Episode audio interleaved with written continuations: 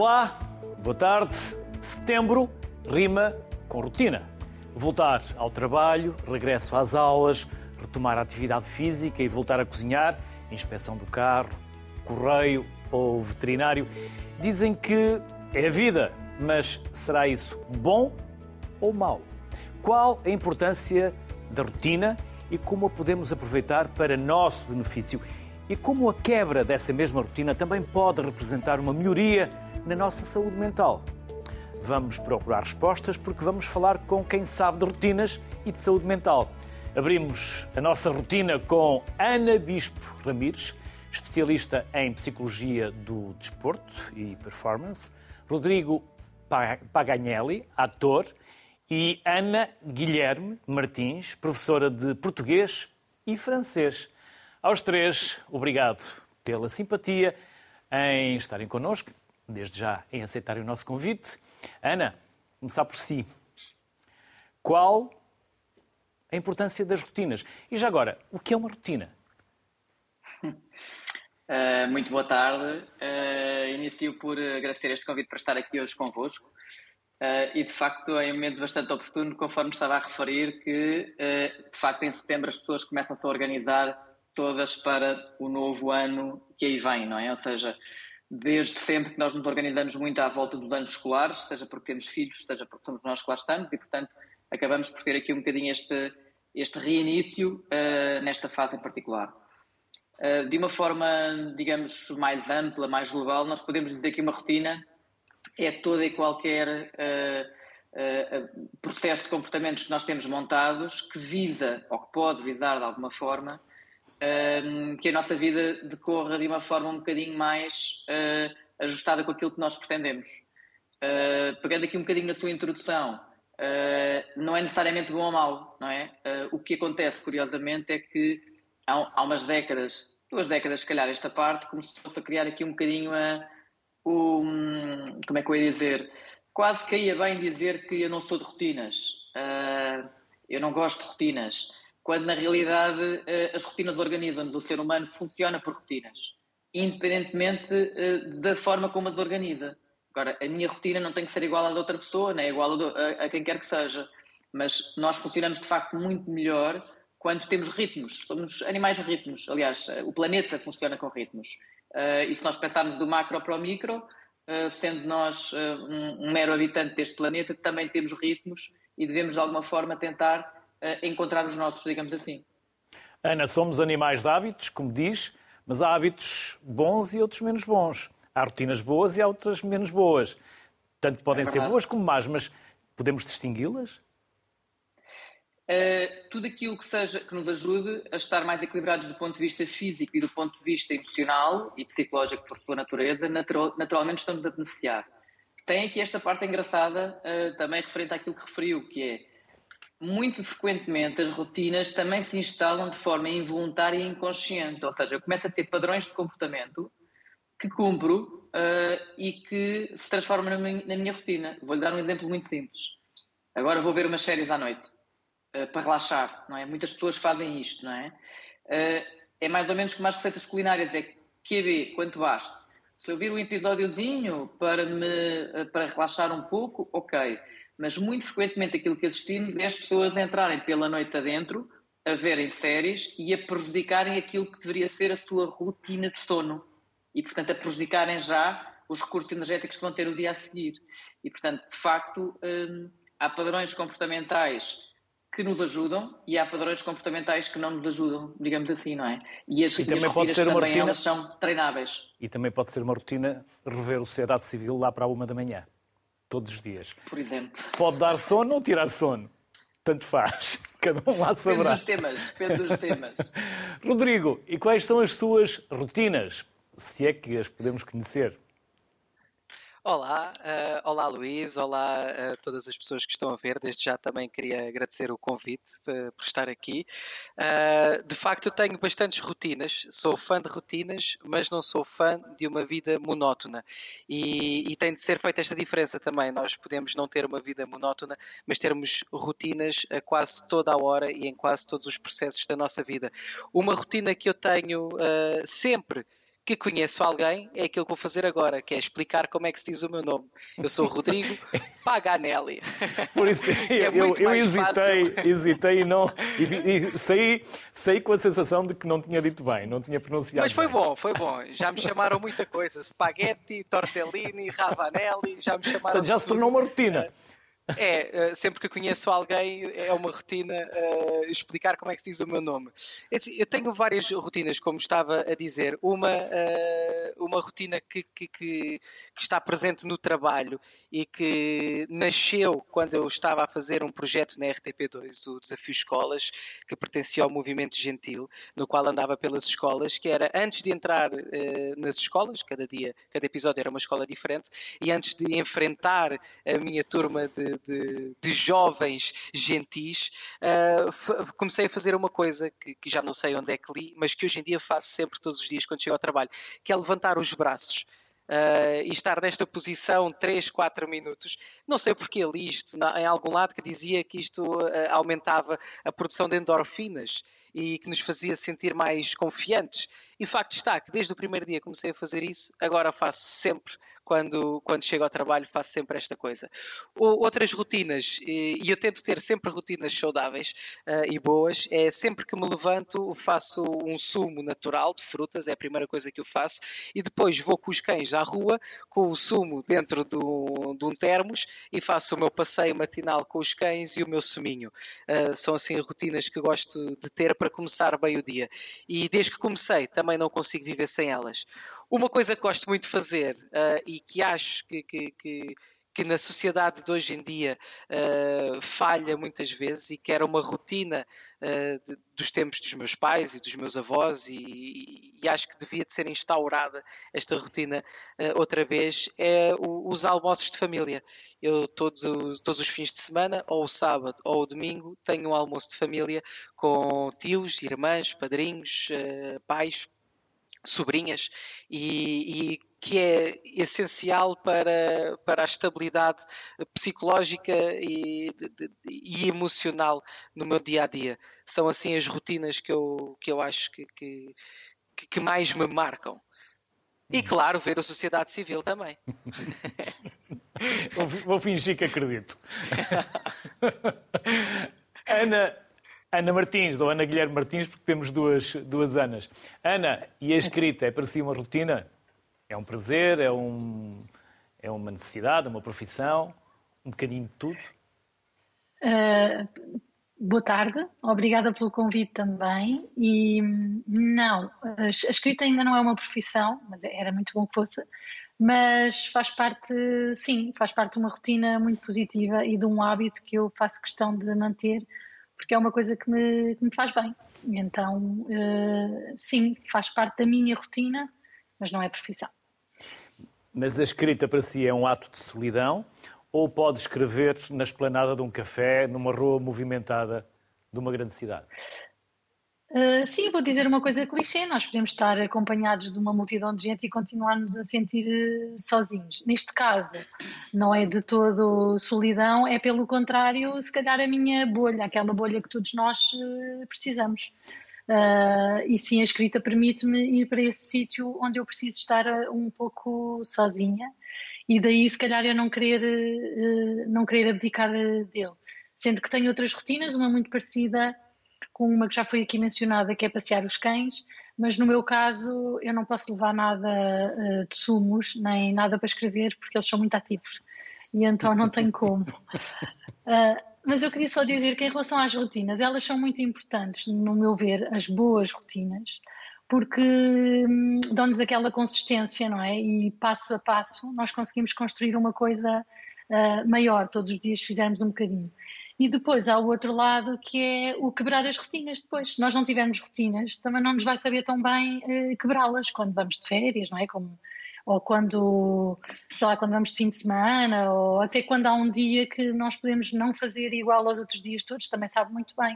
Mas só sabe bem porque existe uh, essa rotina.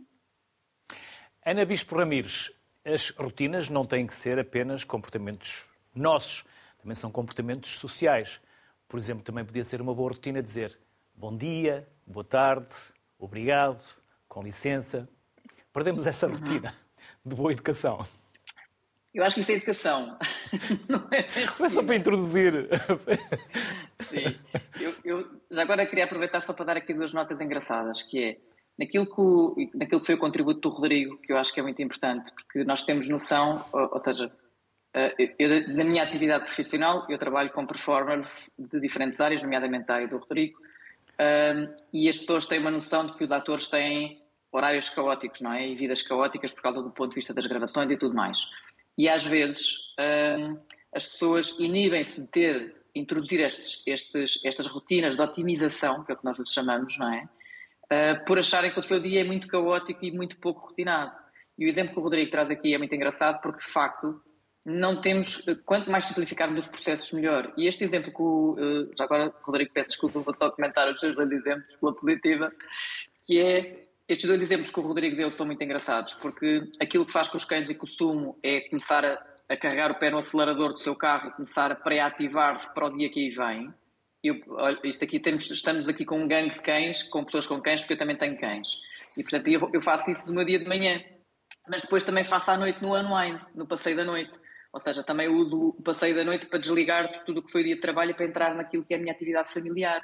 E o meu papel familiar, que também é uma área uh, muito importante e que deve ser bem resguardada de todos nós. E aí o Rodrigo também deu um exemplo engraçado que é introduzir esta coisa de conexão emocional, não é? De, de ligação e de proximidade física, de, de 3D, que nos faz falta hoje em dia, de facto, este contacto em 3D. E depois pegar também só um bocadinho naquilo que Ana disse, que me parece perfeitamente fundamental, que é uma das ferramentas com que nós trabalhamos com os nossos clientes é, são a, é a criação de narrativas e as pessoas aprenderem a escrever. Curiosamente, e provavelmente é isto que a Ana faz, manuscritamente, porque a nossa, a nossa letra é a nossa identidade, não é? ou seja, um papel escrito no computador não é bem a mesma coisa de, de sermos nós do ponto de vista manuscrito. E, portanto, a criação de narrativas acerca de, dos nossos momentos e daquilo que nós pretendemos, também sim é um bom momento de catarse e como dizia a Ana muitíssimo bem, é mais um grãozinho de areia para começar a construir qualquer coisa que nós queremos que venha a acontecer no futuro, não é? As estratégias que, que quer a Ana, quer o Rodrigo evidenciaram são claramente estratégias protetoras daquilo que nós hoje em dia chamamos uh, aquilo que é o nosso património de saúde mental, que deve ser preservado do meu ponto de vista, e é uma coisa que eu tenho promovido há muito, há muito tempo nesta área, que deve ser, deve ser entendida como uma prática diária e não falarmos dela só quando não existe, não é? E estas, estas rotinas que quer o Rodrigo, quer a Ana introduziram, são de facto protetoras daquilo que é o nosso indicador de bem-estar. Rodrigo, estudar os textos é uma rotina? E é uma rotina ser, com, é? com uma hora marcada? Tem que ser sempre àquela hora? Ou é, é quando é possível? Eu, o que eu costumo fazer, nós só sabemos a nossa semana uh, quinta-feira anterior, ou seja, eu quinta-feira sei como é que vai ser a minha semana a seguir, que dias é que vou gravar, a que horas, em que sítios e que cenas é que vou gravar. Uh, esta rotina tenho desde, desde que comecei nos morangos, já, já há algum tempo. O que eu faço é, ao fim de semana, separo as cenas todas da semana, estudo-as a todas no fim de semana e depois o que faço é no dia anterior à noite, depois do jantar, Uh, no meu momento aqui no, no, no, escritório, já depois de ter passeado os cães, já depois de tudo, ou seja, mesmo antes de ir para a cama, o que eu faço é rever as cenas todas. Uh, este rever já é um rever para dormir sobre os textos. Já não é um momento, já não é o meu momento criativo. O momento criativo acaba por ser mais no fim de semana, onde eu me sento com tempo a ver uh, o percurso de personagem, de onde venho, para onde vou em cada cena uh, e, e, aquilo que quero alterar nos textos ou ideias que posso querer levar para apresentar à parte de, artística é no, no, fim de semana. Depois aponto isso tudo bem apontadinho, à mão, lá está, não no computador. Eu gosto muito de escrever à mão e também tenho de estudar os textos. Aliás, enquanto estava aqui à espera, estava aqui uh, a rever as coisas para amanhã.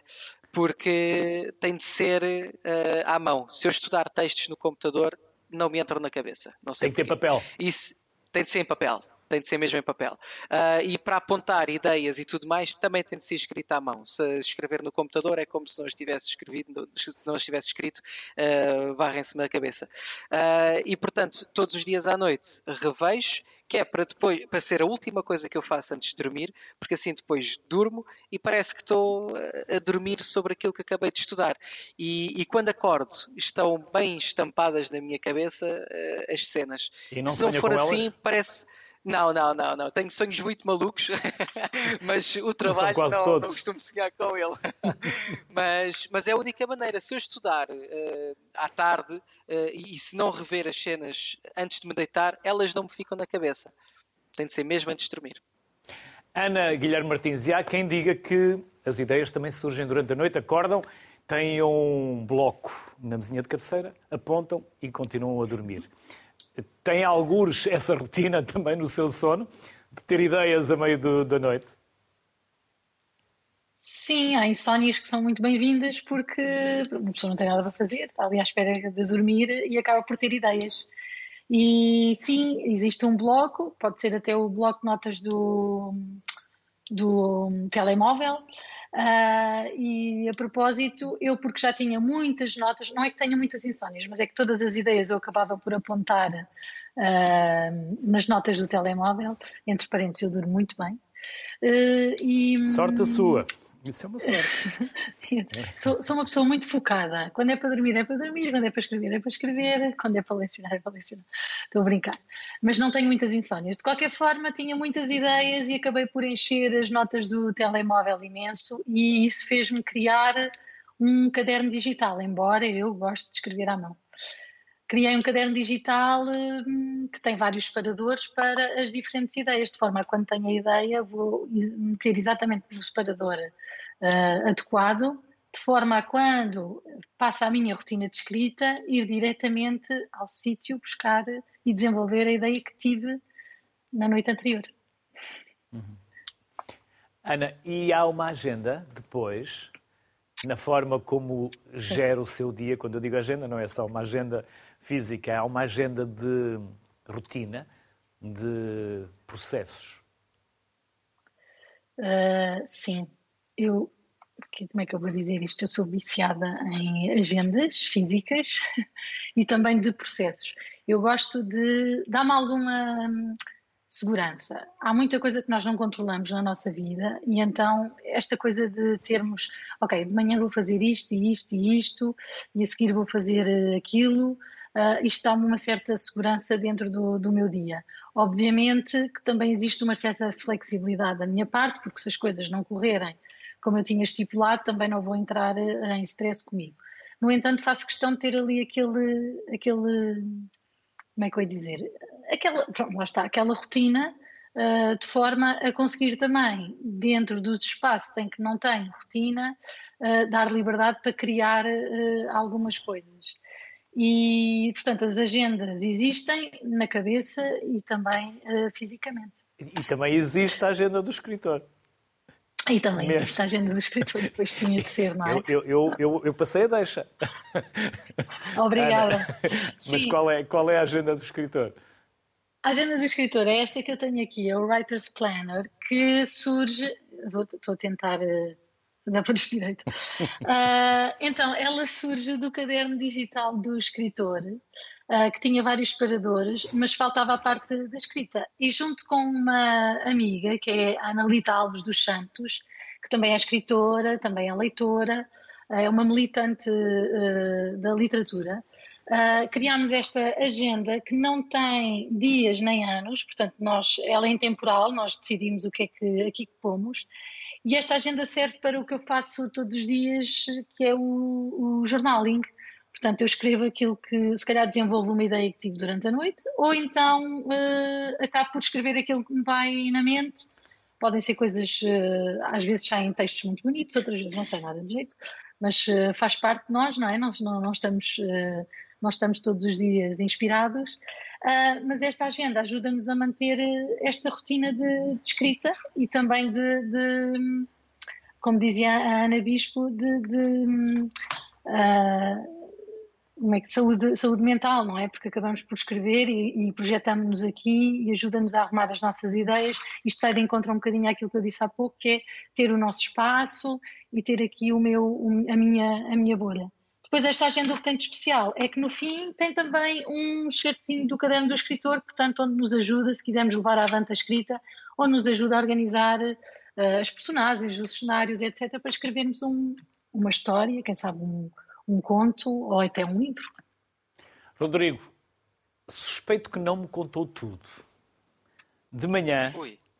quando acorda, não vai logo com os cães à rua, não vai logo fazer o seu sumo, agradece não, não, alguém. Tenho...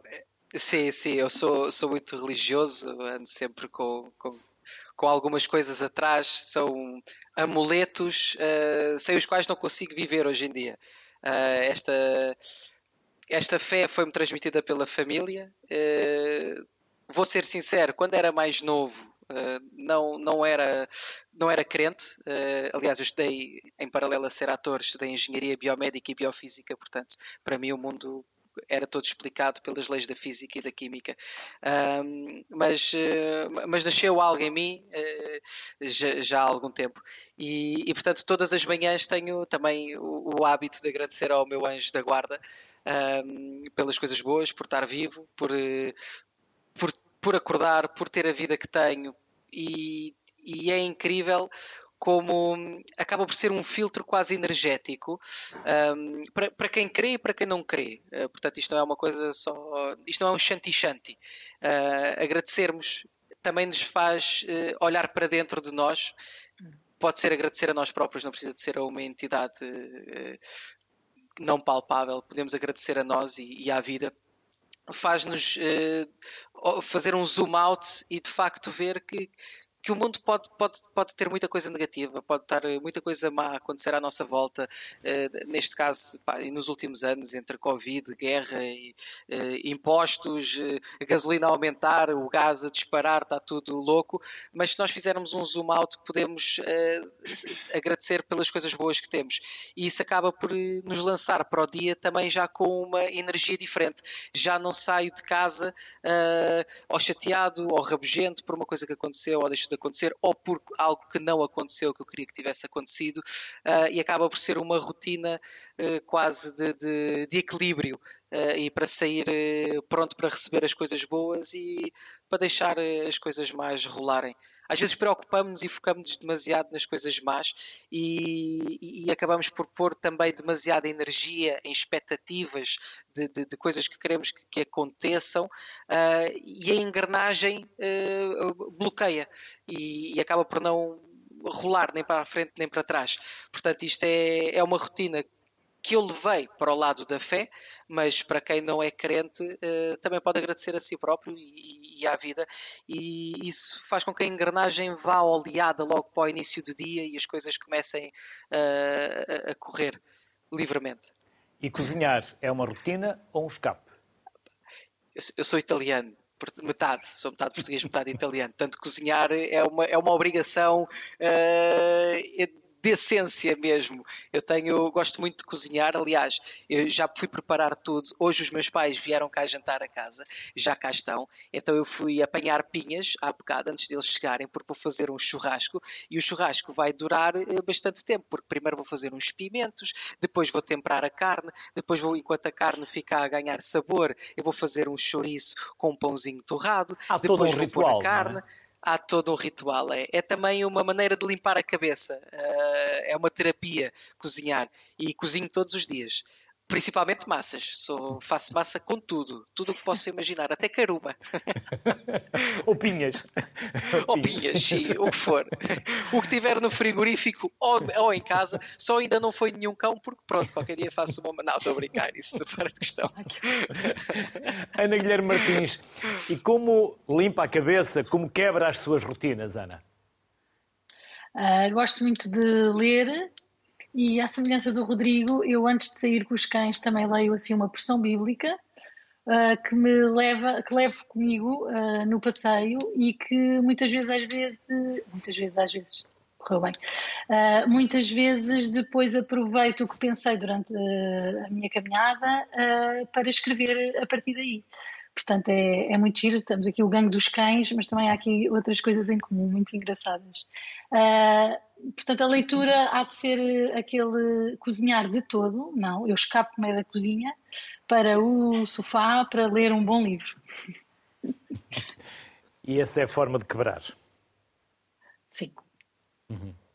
Com certeza. Escrever e ler. Deixa-me só acrescentar uma coisa sim, sim. rápida, que é engraçado. Uh, eu costumo dizer a brincar que a psicologia do desporto uh, não inventou nada. Nós uh, fomos estudar as pessoas que trabalham em contexto, perceber quais é são os comportamentos que têm, o que é que as faz aproximar daquilo que um, sejam, estão os seus melhores desempenhos e os seus melhores indicadores de qualidade de vida e bem-estar. E este exercício que o Rodrigo falou, que eu acho que é um bocadinho diferente do da, da Ana, porque o, pelo menos pelo que eu percebi que o Rodrigo fala nesta questão de agradecer, cientificamente falando, eh, o que o Rodrigo está a fazer é treino cognitivo.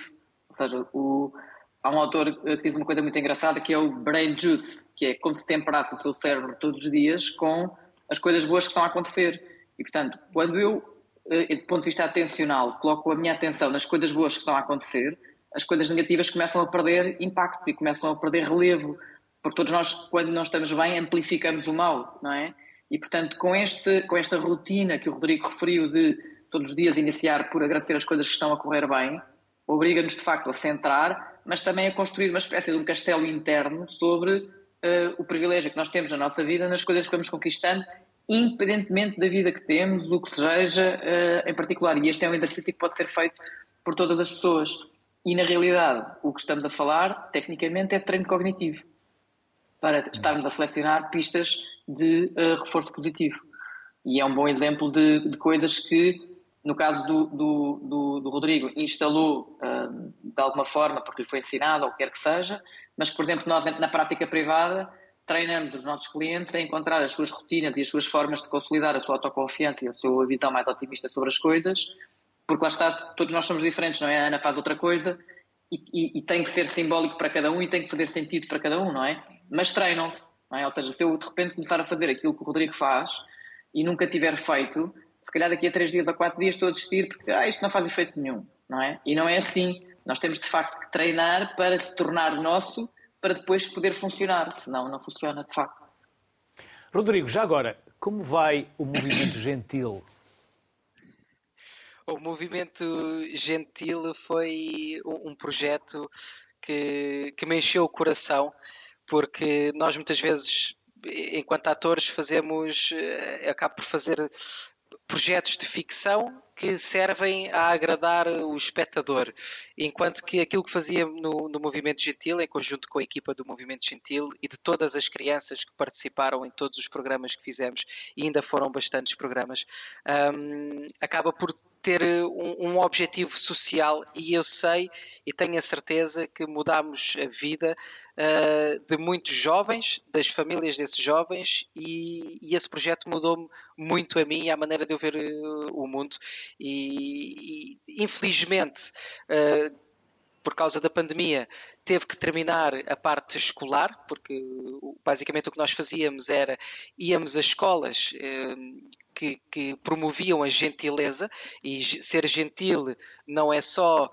Passa muito pela educação e por dizer bom dia e, e agradecer e, e, e, sermos e sorrirmos sempre que cruzamos o olhar com alguém na rua, uh, mas isso é apenas de onde nasce a gentileza. A gentileza nós podemos tê-la connosco próprios, uh, podemos ter a gentileza com os animais, com o mundo, com, com a natureza, com tudo. E então nós íamos a escolas que promovessem de alguma forma a gentileza, ouvíamos e conhecíamos essas atividades que as escolas tinham uh, e depois lançávamos um desafio gentil uh, que tivesse a ver com o, o sítio da escola, com o que é que eles já faziam e, e, de facto há mil e uma maneiras de sermos gentis. Depois apareceu a pandemia e não pudemos ir às escolas até porque as escolas uh, fecharam e então a equipa do Movimento Gentil pensou como é que nós podemos continuar a fazer isto sem irmos às escolas e então criámos o, o desafio Fico em Casa que era uma forma de promovermos a gentileza durante a pandemia, sem sair de casa e utilizando as coisas que tínhamos no, no, no dia a dia. O, aliás, o primeiro episódio foi uh, sobre papel higiênico, porque houve aquela febre de compra de papel higiênico, que todas as pessoas compraram toneladas e toneladas de papel higiênico. então nós demos um uso ao papel higiênico que era criar uma espécie de labirinto de papel higiênico, tipo laser tag, onde os miúdos tinham que incentivar a família e fazer campeonatos em casa de, de quem é que conseguia ir mais longe. sem estragar o papel higiênico. Depois o papel higiênico era voltávamos a, a enrolá-lo e ele poderia depois ser usado para o seu verdadeiro fim. Uh, mas foi um, um, projeto que me encheu o coração e agora que as coisas estão a voltar ao normal, acho que vamos voltar a atacar as escolas com gentileza e a receber tanta gentileza e tanto carinho da parte de, de, dos jovens portugueses. E do que necessitarem da sociedade civil, estamos ao vosso dispor. Ana, e voluntariado, trabalho voluntário, faz parte das rotinas, eh, algo do género? Ana Guilherme Martins. Ah. São duas anos. Exato.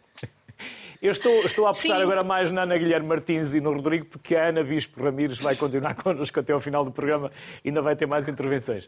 Ana Guilherme Martins.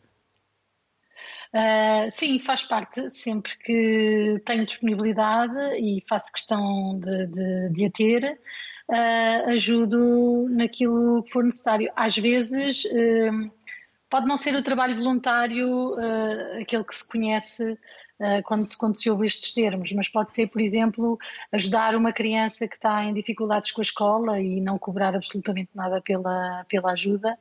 Uh, sendo eu professora, eh, tenho, tenho essa facilidade e se, são pessoas que têm mais necessidades, obviamente que eu vou fazer uh, sem, sem cobrar.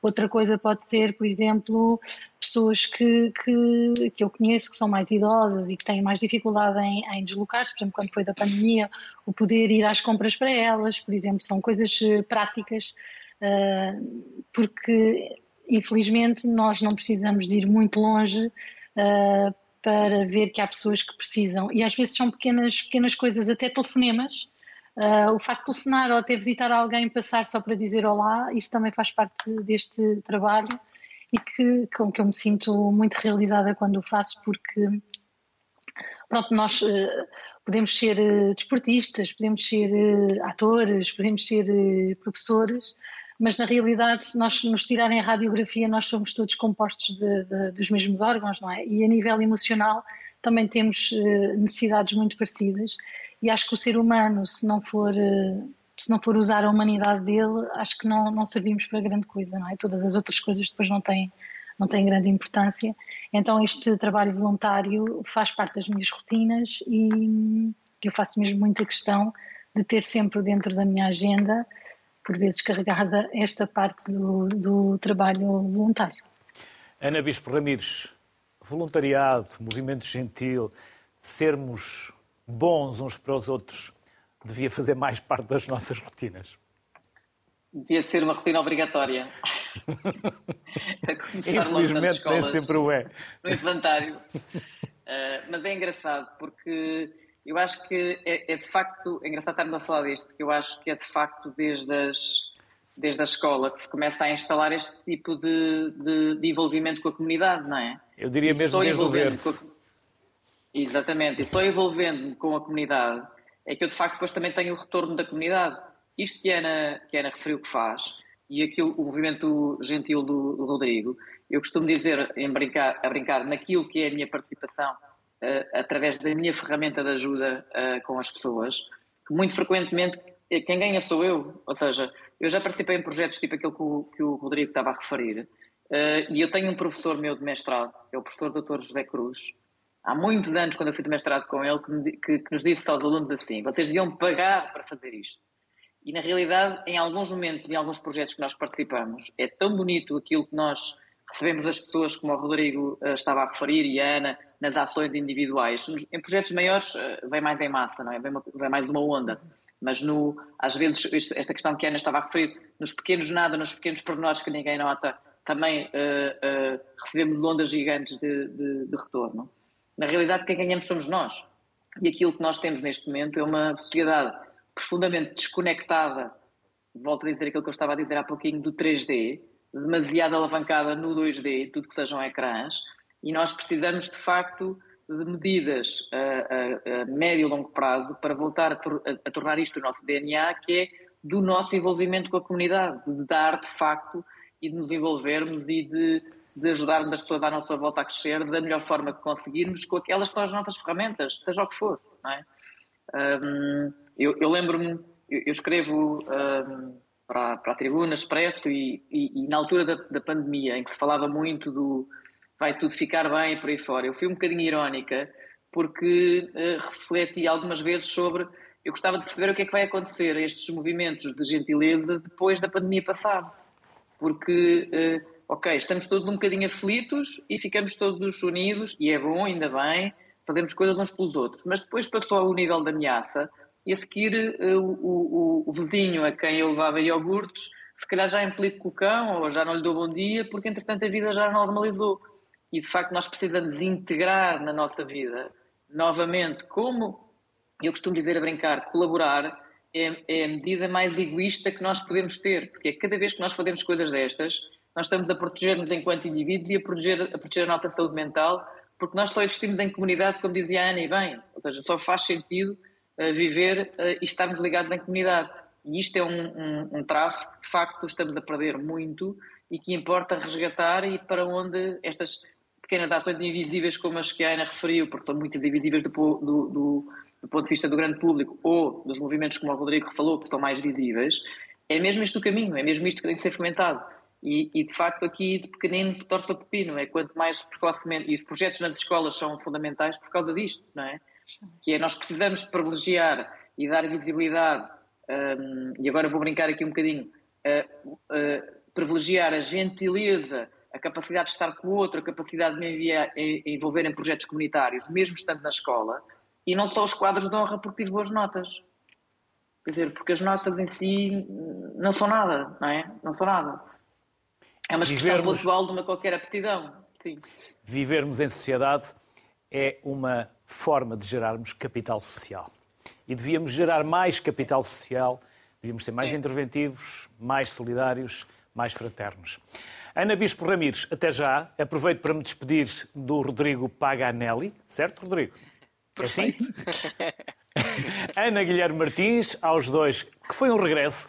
Agradecer-vos novamente a vossa disponibilidade e simpatia em estarem connosco e desejar-vos sucesso, com muita saúde e até breve.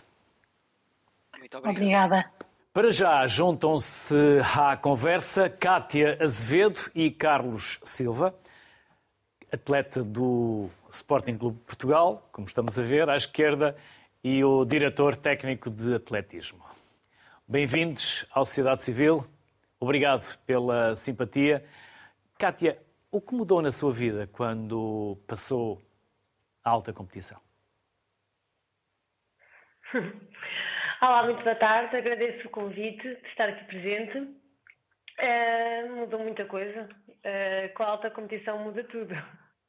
Isto passa a valer o dobro da nossa dedicação e começa a ser ehm, como se fosse a cenourinha do nosso dia.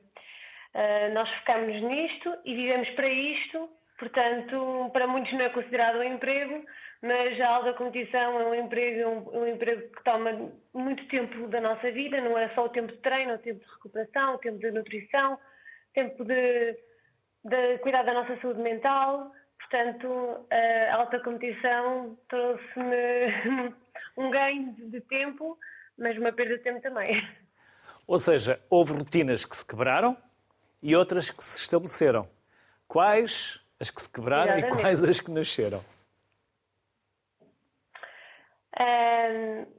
eu acho que a recente seria a saúde mental, uh, o cuidar sistematicamente da, saúde, da nossa saúde mental, uh, como se fosse um treino e faz parte do nosso dia a dia. E já tinha uma que mantenho, agora estava a comentar com o meu treinador, que é o sono. Um, eu religiosamente durmo no mínimo, do mínimo 8 horas por dia, se não dormir tenho mau feitio. É tão bom dormir. Ah, e acorda com mau feitio? Se é dormir pouco? Não é mau feitio, mas é que. Vamos, gente. Ou não falem comigo, que eu agora não quero saber de nada, nem de ninguém. Exatamente, mas depois de um bom café eu, eu já vou lá. Um, depois, a, a, boa alimentação, acho que faz parte, e, e, como é óbvio, temos que nos alimentar bem, beber muita água, etc. E uh, a, uma rotina de cuidar do nosso corpo, que é o descanso, uma cesta a meio do dia, uh, faz bem, recomenda-se. Um, pronto, foi entre essas rotinas que ganhei e perdi. Carlos Silva, é importante ter foco, ter objetivos. Um, boa tarde, primeiro de tudo, muito obrigado pelo, pelo, pelo convite. Um, é como em tudo na vida, é, é, é, são, e são termos que nós, que, que nós hoje em dia uh, arranjamos para justificar aquilo que são necessidades. Ao fim e ao cabo, são os, os focos, as expectativas, são, são, são necessidades que, que nós temos uh, em tudo aquilo que fazemos, até na nossa, até, na uh, até nós como seres humanos temos, temos que ter esse, temos que ter esse, esse temos que ter uma linha qualquer de, de, de, de sobrevivência, nem que seja só por isso. Uhum. Kátia, e depois o que muda entre o dia a dia, mesmo já em alta competição, e o tempo da própria competição? Ou seja, o dia a dia em que treina, em que se prepara para os grandes momentos, que são aqueles momentos em que queremos vencer e trazer medalhas e taças eh, e mostrarmos tudo aquilo que treinámos, fomos capazes. Um, o descanso é fundamental. Um, se nós tivermos uma boa preparação, um, há uma frase que diz sempre que é treino muito árduo e uma prova será fácil. E isso acontece, o treino está connosco. Uh, se o trabalho for muito bem feito, vamos desfrutar de uma maneira diferente, mas nesse, nesses, nesses dias que antecedem uh, uma grande competição, o descanso é fundamental. Um, dormir bem, fazermos a nossa cesta, um, não, uh, não desfocarmos muito daquilo que é o nosso princípio, também não nos focarmos muito um, e pegava no ponto de uma boa saúde mental e cuidarmos muito bem, termos produtividade, sabemos para aquilo que nós estamos ali, quais são os nossos objetivos, porque isso para mim ajuda-me bastante antes de uma competição a saber o caminho que eu tenho que percorrer, onde é que eu quero chegar. Um, metas positivas, mas realistas, um, portanto faz parte dessa parte pré-competitiva, um, embora também o faça numa altura de treinos, mas de uma forma diferente, estamos mais focados e uh, mais sozinhos, vá, diria assim. Carlos, e há rotinas, há rotinas no treino ou de vez em quando convém mudar para que não seja tão rotineiro que se torne até aborrecido? Um, há objetivos há objetivos que nós temos que cumprir uh, eh, um, no treino e não só no treino. Uh, é, diferente a forma, é que nós estamos aqui em dois papéis, a Cátia é atleta, eu sou, eu sou o treinador. E, e, temos precisamente, dentro da mesma rotina do treino, temos rotinas diferentes, ao fim e ao cabo. A forma como pensamos, como pensamos as coisas. Para para a atleta, o treino é mais rotineiro. Uh, para o treinador, o, o treino uh, é um conjunto de rotinas que se vão, que, que, que, se vão realizando, mas temos que ter, mas, mas nós sabemos que aquelas pequenas rotinas, seja, tudo tem um princípio, um meio um fim, ou seja, temos que passar por esse momento no, no, no na ação de treino. Um, e o que acontece é que uh, uh, muito, muitas das vezes uh, aquilo que é interessante nesta atividade é que temos efetivamente estar preparados para romper a rotina. E romper a rotina é nós percebermos os comportamentos, que, que, os comportamentos, a situação que o próprio atleta naquele dia está, está, está a viver, porque é, é um, é, é, um ser humano, é, é, tem a questão não é mais, é mais do que a questão de, de mental, tem, tem, tem, tem coisas que podem ter corrido bem, podem correr mal na sua própria vida, um, e, e, perante uma determinada rotina tem respostas diferentes, até respostas diferentes. E nós, neste processo do treino, dentro das rotinas, temos de estar preparados, temos de ter a rotina também de, de, de, ter que adaptar muitas vezes o nosso, o nosso comportamento e as nossas. O nosso comportamento, neste caso, as nossas decisões sobre, sobre a, a troca de exercícios, a, a, a troca de dinâmicas, e isso, isso é, tanto acontece dentro da ação de treino como é, como, como é importante também perceber dentro de todo o processo e, efetivamente às vezes até estamos a fazer a mesma coisa, estamos a fazer a mesma coisa, isso é o nosso papel, por isso é que a, minha, a perspectiva do treinador ou, ou o papel do treinador é, é, é viver, é, ou seja, é conseguir viver aquilo, a, a, mesma situação minuto a minuto e muitas vezes é necessário fazer isso. Um, vamos, damos, a mesma, damos a mesma tarefa, mas envolvido uh, uh, numa rotina diferente. E, e, e, e isso faz parte, naturalmente, do sucesso também. Carlos Silva e Cátia Azevedo, por falar em sucesso, resta desejar-vos exatamente isso. Sucesso, muitas felicidades e muita saúde, porque faz parte e é cada vez mais importante. Obrigado, Carlos e Cátia. Até uma próxima. Felicidades. Depois do Carlos e da Cátia, juntam-se Gabriel Mendes, que é treinador nacional de ciclismo de pista, e Maria Martins, atleta olímpica de ciclismo de pista. Olá ambos. Maria, vou começar por si. Gosta de rotinas não gosta de rotinas? O treino é rotineiro, tem que ser rotineiro, não tem que ser rotineiro? Como prefere? Acho que, acho que é importante haver rotinas. E, e sim, gosto, gosto de ter a minha rotina, ter os meus hábitos diários. E acho que também é importante principalmente sendo, sendo um atleta de, de alto rendimento, acho que é importante manter um, essas rotinas bem. Tais como, por exemplo, bem, Maria? Que rotinas é que gosta e que existem no seu treino? Gosto de ter uh, os horários, nomeadamente de acordar, uh, pequeno almoço, saída para treino. Gosto de ter uh, as coisas bem, bem delineadas também. E, e prezo muito também a, o, o, meu tempo com a família, que, que acho que é importante também para termos alguma estabilidade.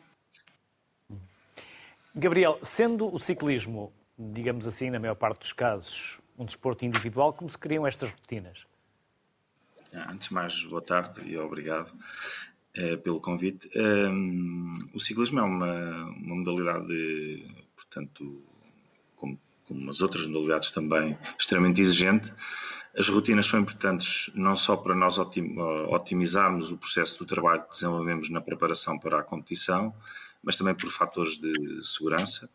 Eh, por exemplo, os atletas, antes de saírem para as sessões de treino, muitas vezes treinam nas suas próprias eh, residências, não, não estamos concentrados a treinar.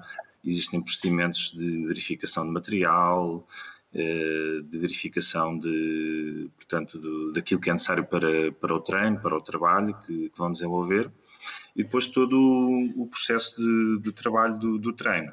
Normalmente tem sempre para nós três fases, que é a fase do aquecimento, a fase da parte fundamental do treino e aquilo que é a recuperação uh, ativa da sessão uh, que vamos desenvolver e, portanto, ter estas, estas, eh, estas eh, fases este, do, durante o processo extremamente bem delimitadas é importante para, para nós podermos otimizar todo o processo de trabalho. Maria, ciclismo de pista não é demasiado rotineiro? Estão sempre na Sim, mesma, tem... no mesmo espaço? Sim, tem o seu ver de, de, de rotina, nomeadamente a, a pista, porque é tudo dentro controlado de, em horários, portanto acho que acho que torna as coisas ainda mais um, o aquecimento, a, a nossa preparação pré-competição tem que ser muito mais mais acertada porque a, a partida a corrida começa àquela hora, termina àquela hora e assim sucessivamente, portanto as rotinas têm que estar bem, bem acertadas e, e lá está, é das, é das vertentes do ciclismo mais que mais exige uh, a rotina nesse, nesse aspecto. Gabriel, e depois em competição, a rotina é diferente?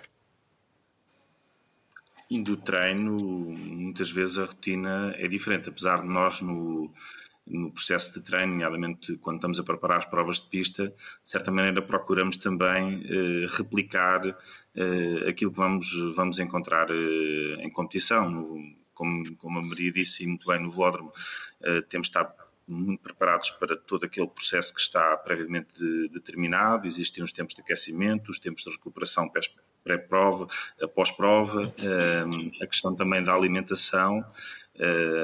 Durante todo o processo da competição, nomeadamente a, a disciplina onde a Maria Uh, fez os Jogos Olímpicos, que é a disciplina do Ómnio, tem quatro competições durante um dia e é preciso ter, no fundo, todo um dia muito longo, muito preenchido, onde é muito importante uh, o controle de, de, uh, desse dia de competição e as rotinas são fundamentais.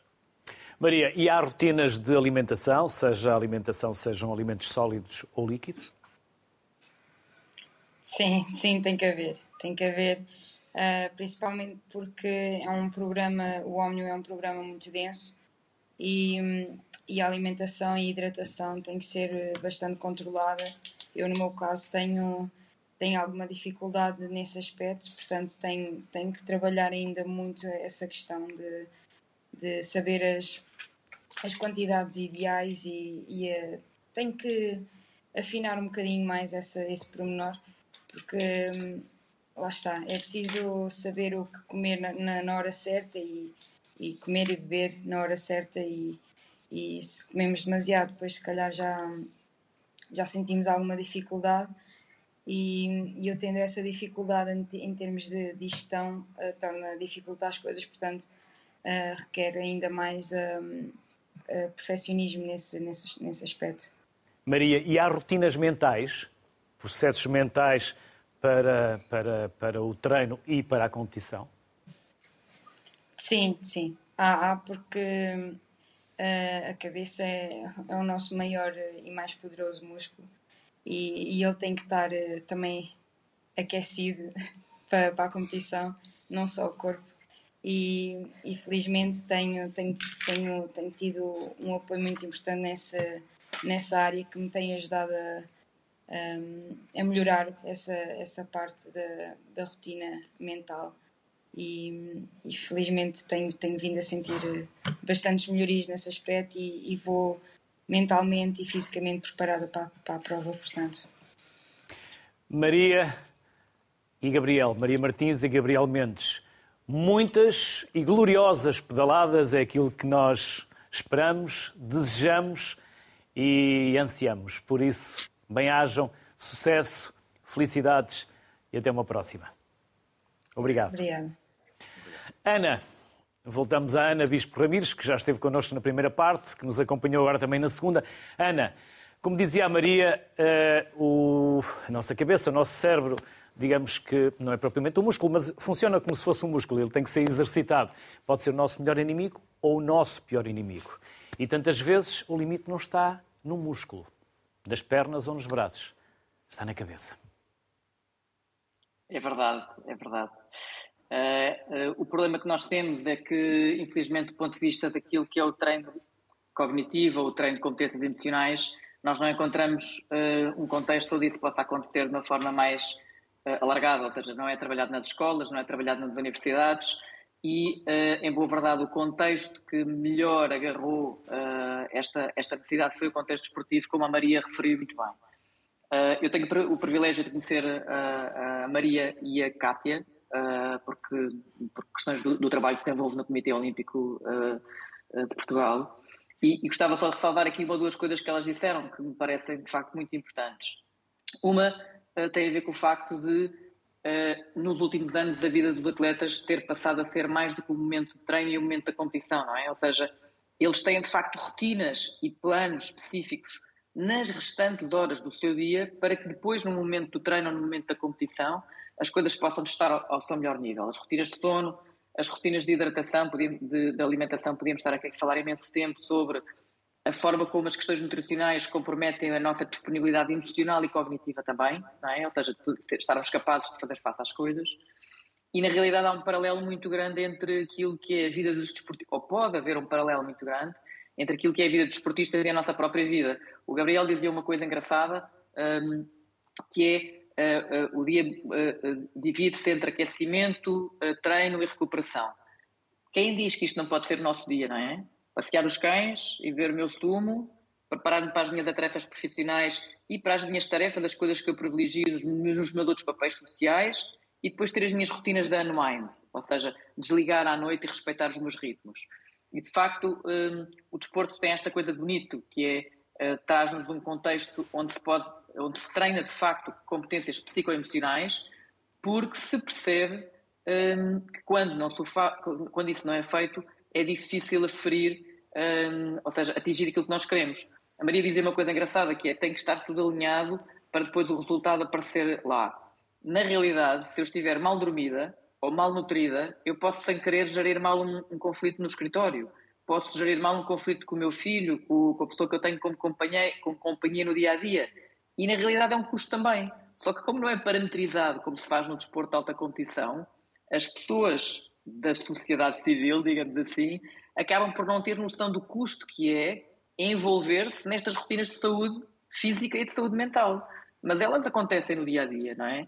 E portanto, como estava a referir muitíssimo bem, eh, este músculo eh, pode e deve ser trabalhado e nós eh, devemos escolher introduzir isto de facto no nosso dia a dia para podermos ter melhores indicadores de saúde mental e de saúde física naquilo que é o nosso projeto de vida. E Ana, o desporto e, aí é uma escola, garantidamente. E trabalhá-lo e prepará-lo também para o insucesso, porque na vida não há só vitórias. Depois há tantas é expectativas que, que, geramos para é nós é... ir para os outros. Sim, diga, diga. E as é- expectativas que os outros têm sobre nós, não é? Claro, claro. Isso é uma, é uma, esse sim é um músculo que nós temos que desenvolver, porque é uma coisa que está muito instalada na nossa sociedade. Eu costumo dizer a brincar que é eu não sei o que é, que é esse do sucesso ou do insucesso. Não sei. Uh, eu, para mim, se um atleta me ganha, um, ganha uma medalha, eu, quer dizer, isto não tem. O, o, que tem sumo, o que tem informação, é o processo. E muito mais vezes temos informação importante no insucesso do que no sucesso. Se eu ganhar uma medalha porque os meus, os meus adversários estão todos coxos e estão todos mal, isto não diz nada de mim, não é? E, portanto, a única comparação que eu devo fazer na vida é comigo próprio, sempre. E por isso, e voltando um bocadinho àquilo que eu falei quando estava aqui a Ana e o Rodrigo, é que os quadros de honra não, nas escolas não fazem sentido. Ou seja, uh, uh, o que faria sentido é um quadro de honra por margem de progressão, que é o que é que eu progredi entre o primeiro período e o segundo período, por exemplo, e, e o miúdo que cresceu mais e que se esforçou mais, privilegiarmos o sucesso e não o resultado. Isto sim faz sentido, não é? E portanto, aquilo que nós categorizamos como sucesso e insucesso, muitas vezes é pré-determinado exteriormente e há uma fase na vida em que importa parar, refletir e definir de facto o que é que eu quero catalogar como sucesso ou insucesso.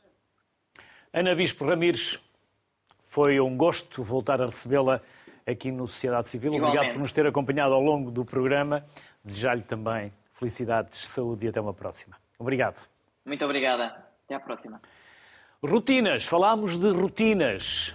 É tão importante tê-las como é importante quebrá-las. Boa tarde, saúde para todos.